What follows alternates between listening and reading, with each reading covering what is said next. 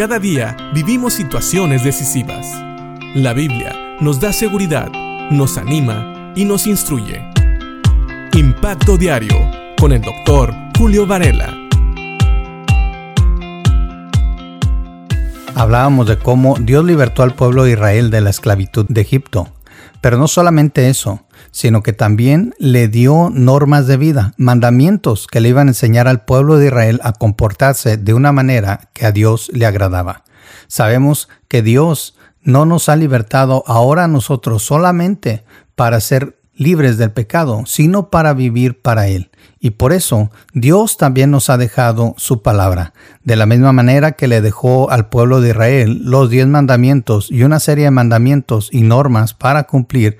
Sabemos que Dios lo hizo no para salvar de esa manera al pueblo de Israel, sino para mostrarle al pueblo de Israel el grado de santidad que Dios tenía y mostrarle también su pecado. Israel no podía ser salvo a través de estos mandamientos, pero eran una norma de vida que iban a ayudar al pueblo de Israel a conocer la santidad de Dios. Y es lo que dice el versículo 2 del capítulo 6 de Deuteronomio.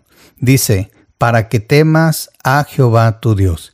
Quizás debemos de leer nuevamente el primero, el primer versículo del capítulo 6. Dice, estos pues son los mandamientos, estatutos y decretos que Jehová vuestro Dios mandó que os enseñase, para que los pongáis por obra en la tierra, a la cual pasáis vosotros para tomarla. Entonces, uno de los propósitos que Dios le dio a Moisés para enseñar la palabra de Dios era para que los pusieran por obra, para que los obedecieran. Pero también dice el versículo 2 que también la palabra de Dios iba a ser enseñada para que ellos aprendieran a temer a Jehová. ¿Y de cómo iban a mostrar ese temor? Dice, guardando todos sus estatutos y sus mandamientos que yo te mando. ¿Quiénes? Tú, tu hijo y el hijo de tu hijo, todos los días de tu vida, para que tus días sean prolongados. Aquí vemos algo muy interesante podemos ver que la obligación que tenemos nosotros no es solamente de cumplir con la palabra de Dios, sino también de enseñar a las nuevas generaciones a cumplirlas. Es decir, tenemos la obligación de enseñar la palabra de Dios a los hijos, a los nietos y a los que sigan. No solamente enseñarla para que tengan el conocimiento, sino también darles el ejemplo de cómo ponerlas por obra. Así que la palabra de Dios no es solamente para repetirla, sino también para vivirla. Pero no solamente nosotros. Hay que alentar a los hijos, hay que alentar a los nietos a que conozcan y vivan la palabra de Dios. Me encanta que Dios aquí, a través de Moisés, nos da un aliciente, una promesa que dice, para que tus días sean prolongados.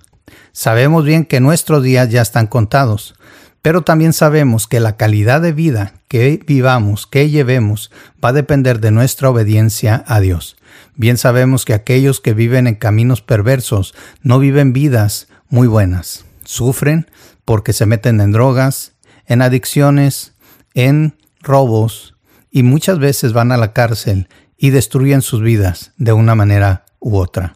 Pero aquellos que viven bajo el temor de Dios viven de una manera diferente. Viven buscando agradar a Dios. Y tal vez es posible que no obtengan todo lo que quieren materialmente, pero sí van a obtener todo lo que necesitan y van a tener la alabanza de parte de Dios y la bendición de Dios en sus vidas, y no solamente ellos. Déjame decirte una cosa, si tú aprendes la palabra de Dios y aprendes a vivir la palabra de Dios con la ayuda del Espíritu Santo, entonces puedes ser capaz de enseñar no solamente intelectualmente la palabra de Dios a tus hijos y a tus nietos, sino también con el ejemplo. Puedes enseñar que es posible vivir la palabra de Dios en el poder del Espíritu Santo porque tú lo has vivido y ese ejemplo puedes pasarlo no solamente a tus hijos, sino a tus nietos y a todas las generaciones que puedan venir después de ellos. Piensa en esto y que Dios te bendiga.